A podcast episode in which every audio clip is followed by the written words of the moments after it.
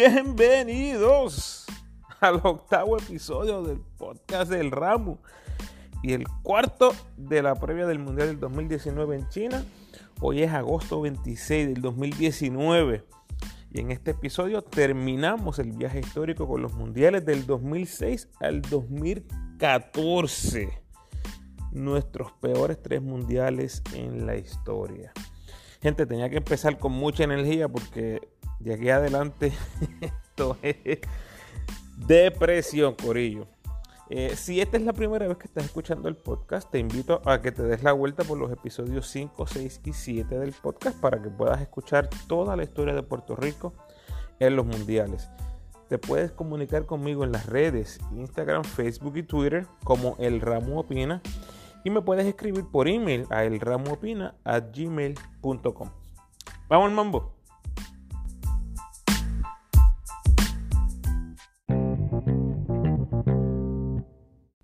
2006 el mundial llega a Japón y Julio Toro era nuestro dirigente.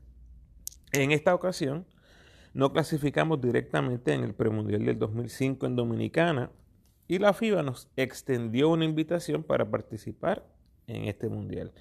Muchas personas han reconocido este suceso como uno de los famosos tutazos eh, que sucedieron a través de la historia Tuto Marchán fue una figura sumamente respetada y con muchos contactos en las altas esferas de la FIBA. Así que gracias, Tuto, en paz descanse. Ese mismo verano del Mundial nos llevamos el bronce en el Centro Básquet de Panamá. O otra manera de decirlo es que perdimos o no llegamos a jugar en el juego por el oro, algo que nos obligó a jugar el Caribe Básquet al año siguiente por primera vez en nuestra historia. También en ese verano, un tal José Juan Barea, no sé si han escuchado de él, nos estaba guiando al oro en los Juegos Centroamericanos y del Caribe en Cartagena, Colombia. Barea no fue incluido en el plantel Camino al Mundial de Japón y Bobby Joe Hatton y Cristian Dalmau fueron favorecidos por encima de los armadores en esa escuadra, eran los que ya mencioné, y Carlos Arroyo. Barea ya iba rumbo a la NBA luego de una destacadísima trayectoria en el baloncesto colegial estadounidense y en las categorías menores de Puerto Rico. Había matado las categorías menores. Eh, fue dejado fuera del equipo por decisión del cuerpo técnico. Obviamente, ahora que uno mira que ha sido Barea, este, dice él tenía que estar ahí, pero ciertamente en ese momento la opinión general en Puerto Rico estaba dividida. En mi caso, eh, definitivamente yo entendía que ese tercer armador tenía que ser José Juan Barea. Lo que había hecho en esas categorías menores eh, era algo que jamás se había visto anteriormente. Así que yo creo que era momento de cambiar la receta, tal vez, y darle esa oportunidad a un jugador que se había destacado en esta edad temprana no solamente en el CWA o en algún torneo, fue representando a Puerto Rico. Definitivamente Varea merecía esa oportunidad. Bueno, en cuanto a talento, probablemente esta ha sido nuestra plantilla más débil en la historia del país en competencias mundialistas. Se habían retirado glorias del baloncesto puertorriqueño como Piculín, Minci, Casiano, junto a otros grandes jugadores como Rolando, que fue un jugador de rol, pero que fue un jugador eh, eh, tremendo en el equipo nacional. Y nuestro equipo prácticamente era Arroyo, Ayuso y Daniel Santiago. Los tres en el pic de sus carreras, pero definitivamente tenían demasiado sobre sus hombros. Había mucho deseo, había mucha garra en ese equipo, pero hablando realísticamente no teníamos el personal para ganar a ese nivel. Y sucedió lo que muchos esperábamos. Los tres caballeros antes mencionados fueron los más destacados en el equipo, pero no fue suficiente. Perdimos arrancando el torneo contra LeBron y su combo de Estados Unidos en un juego que todavía, todavía recordamos algunos porque fue uno de esos juegos que la dirección técnica decidió no emplear a nuestros caballos al 100% y prácticamente cedimos el juego ante un rival con el cual no queríamos gastarnos. Vencimos a Senegal en el segundo partido y luego a China en el tercero. En ese juego ante China, Arroyo acumuló un doble doble con 25 puntos y 10 asistencias, el primer boricua con un doble doble de puntos y asistencias en un mundial en la historia. Recuerden que las estadísticas completas las tenemos del 94 en adelante. Luego de la victoria ante China, eh, súper emocionante, eh, recuerdo cómo personas en los medios, en televisión, en prensa, eh, gritaban de alegría porque según ellos pasamos a la segunda ronda, pasamos a la segunda. Eso es algo que todavía no se me ha quitado de la mente, es increíble. Yo sorprendido porque el poco entendimiento de los narradores, los comentaristas, los periodistas, eh, eh, realmente me sacaron de quicio en ese momento. Eh, yo en mi casa no podía creer lo que mis oídos escuchaban y obviamente mis amistades eran las únicas con las que me podía desahogar. No había Facebook, no había Twitter. Tenía la esperanza de pasar de la primera ronda, obviamente, pero sabía que todavía faltaba mucho básquet por jugarse y los resultados no estaban definidos. Todavía faltaban dos partidos. O sea, después, obviamente fue horrible cuando terminamos perdiendo contra Eslovenia y contra Italia quedamos eliminados en primera ronda. Jamás escuché una disculpa pública de esas personas que menciono, un me equivoqué, perdón por dar información errónea o algo así, el coraje que yo tenía en ese momento era de proporciones astronómicas. Evidentemente no tenía la plataforma como la tengo ahora. Lo que frustra aún más es que al sol de hoy todavía no hemos aprendido la lección. Dice un dicho muy famoso que aquel que no recuerda su historia está destinado a repetirla. Estos días recientemente volvió a repetirse la historia en los Panamericanos de Lima 2019.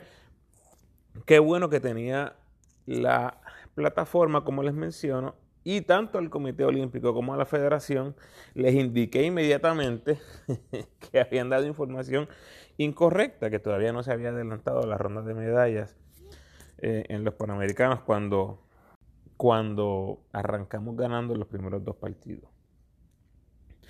Eh, de vuelta al Mundial 2006, eh, ganamos dos de cinco partidos y quedamos eliminados por el famosísimo goal average. Terminamos en la posición 17 de 24 equipos. Eh, como mencioné antes, Arroyo, Ayuso y Dani fueron los más destacados. Arroyo terminó con 21,2 puntos por juego, 5 rebotes, 5 asistencias, 41% en triples, 92% del tiro libre.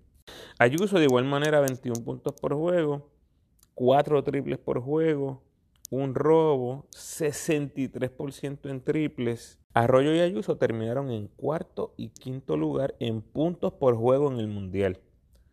Los otros 5 jugadores dentro del top 7, um, entre los mejores 7, fueron Yao Ming, Dirk Nowitzki, Pogasol, Carmelo Anthony, y Dwayne Wade. Casi nada. Daniel fue nuestro tercer mejor jugador con 11 puntos, 5 rebotes, un bloqueo, 55% de campo. Este fue el último torneo en la selección para Bobby Joe Hatton y Puruko Latimer, dos jugadores de aquella camada del sub-22 del 97. 2010 llegamos a Turquía Ahora Manolo Cintrón era el dirigente y ese mismo verano veníamos de ganar oro en Centro Básquet y oro en los Juegos Centroamericanos y del Caribe en Mayagüez. Participábamos en el Mundial por séptima ocasión consecutiva y la verdad es que nadie esperaba los resultados obtenidos. Desde el punto de vista de victorias y derrotas, tuvimos nuestro peor Mundial de la historia, alcanzando apenas un triunfo, el total más bajo en la historia, y cuatro derrotas. Nuestro porcentaje de triunfo, o sea, 20%, también es el más bajo de nuestra historia. La última vez que estábamos porcentualmente en los 20, los 20 y pico, fue en 1974. Curiosamente, en Puerto Rico con marca de 2 y 5, porcentaje de victorias de 28.6. Personalmente, eh, me gustaba mucho este equipo. Obviamente contábamos con Arroyo y con Barea, eh, teníamos a Balkman y a Pibi, dos delanteros con muchos recursos que se habían incorporado a la selección ese mismo verano y proyectaban ser jugadores de mucho impacto. Me parece que íbamos bastante bien en todas las posiciones. Eh, de muchos es recordado que Ayuso y Dalmau se bajaron del avión a última hora y eso le abrió espacios a David Huerta y Guillermo Díaz, pero realmente, aún con esos dos cambios, me gustaba este equipo. Lamentablemente, las malas noticias comenzaron desde el mismo primer día, cuando Carlos Arroyo sufre una lesión y lo perdemos por el resto del torneo. ¿Cómo rayos uno se ajusta a perder a su mejor jugador? O sea, es fuerte, sin duda alguna, fue un golpe bajo, a liga, de un derechazo, como le quieren llamar.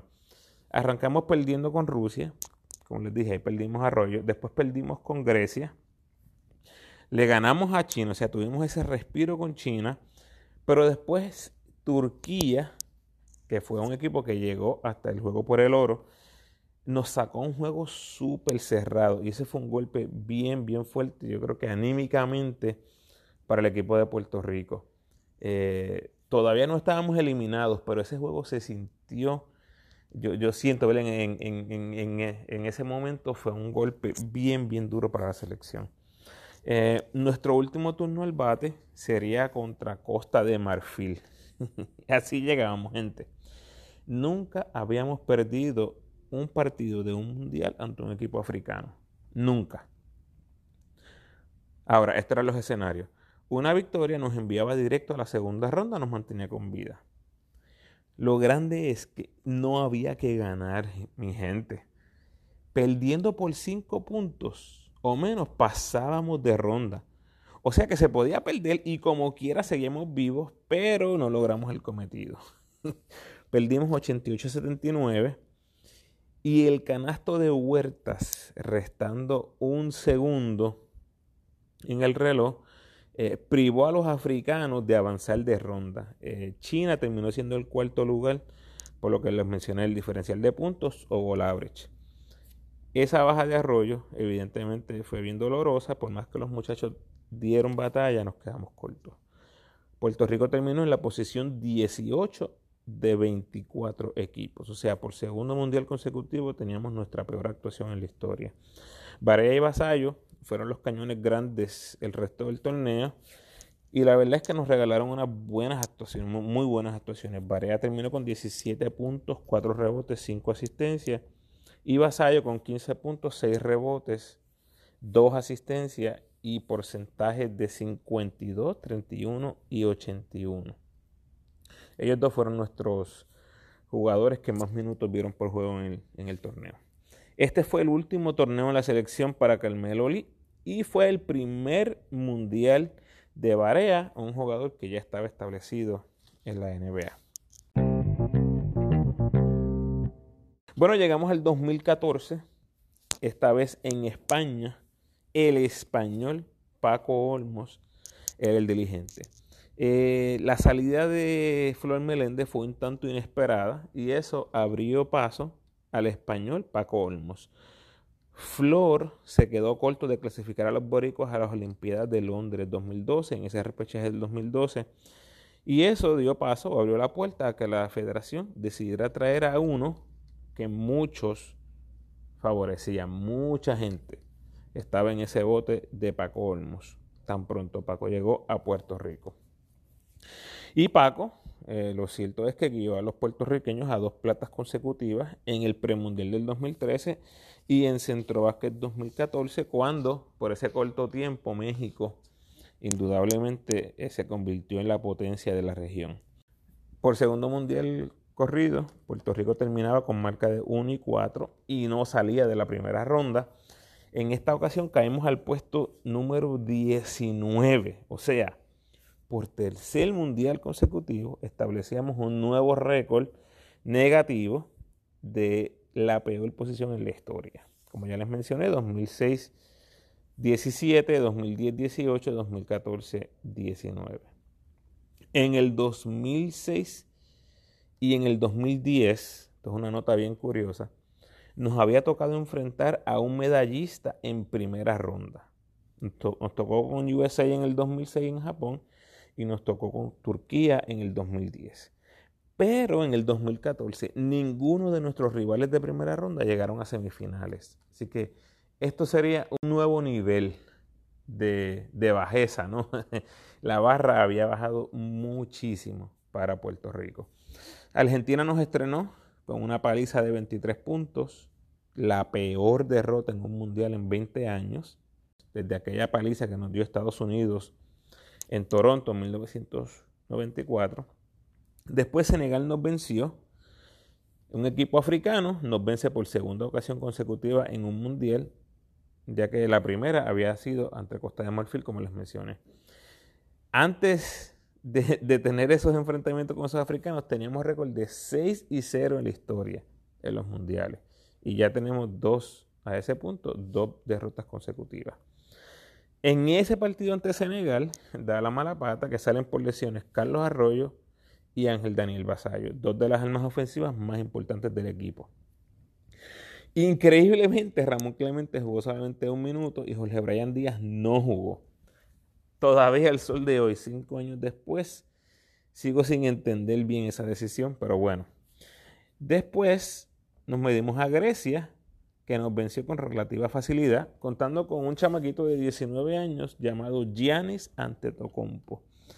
Giannis que en ese momento venía del banco.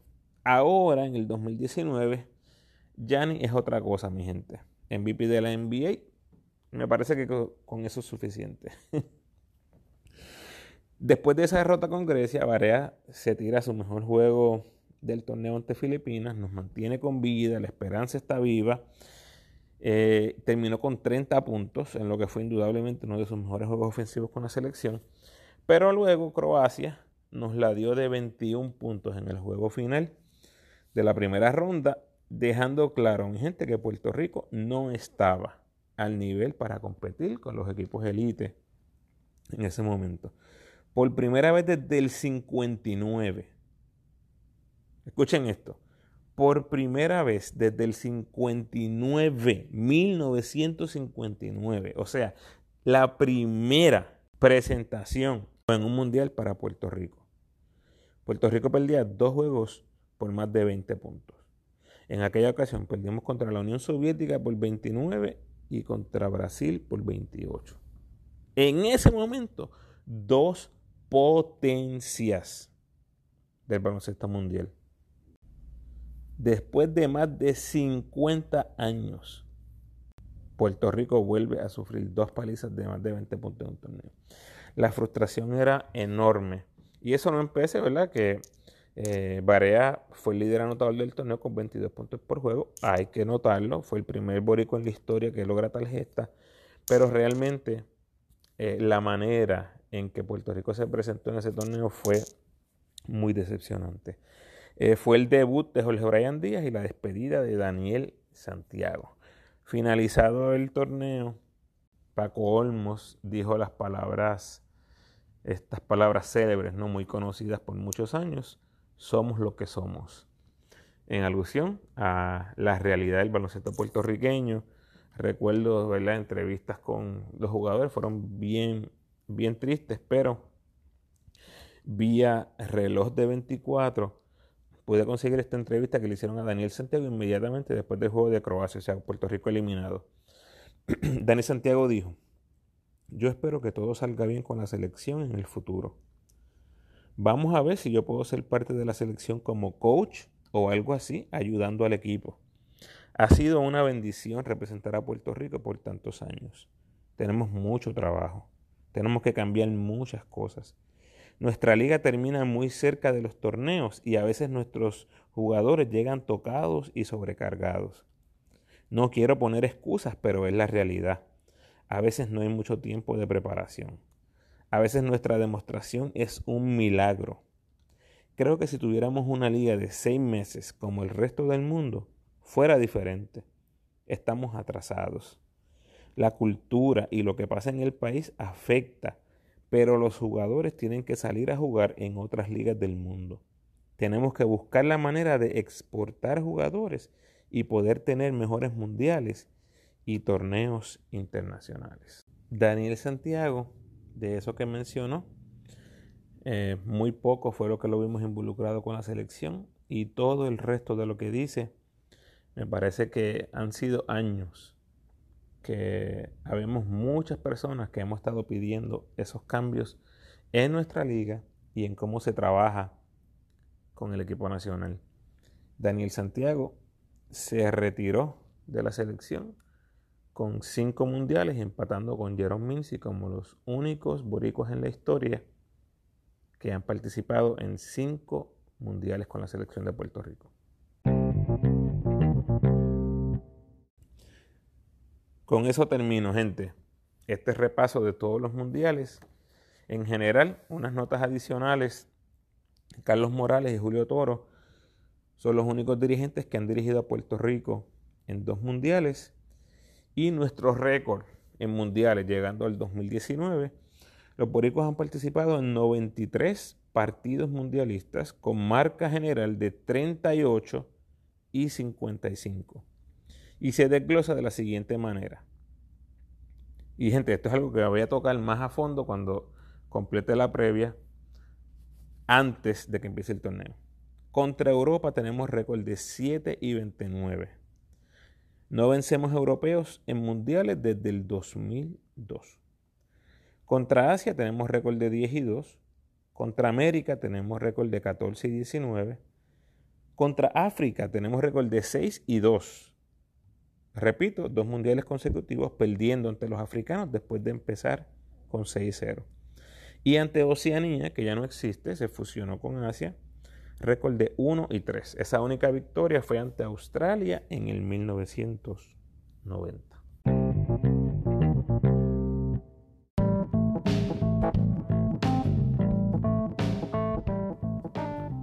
Gracias por sintonizar, Corillo. Por favor, déjame tus comentarios en el post de este podcast, ya sea en Facebook, Instagram o Twitter, y ayúdame a compartir mi contenido con tus amistades amantes del equipo nacional. En el próximo podcast repaso todos los fogueos del equipo camino al Mundial 2019 y evaluaremos quiénes deben ser los dos cortes. Eh, pendientes a eso que sale prontito. Como siempre, te invito a que te suscribas al podcast en Anchor o Spotify para que la notificación de nuevo contenido te llegue de inmediato. Y también te invito a que me sigas en tu red social favorita. Si me quieres escribir por email, por favor hazlo a elramopina.gmail.com.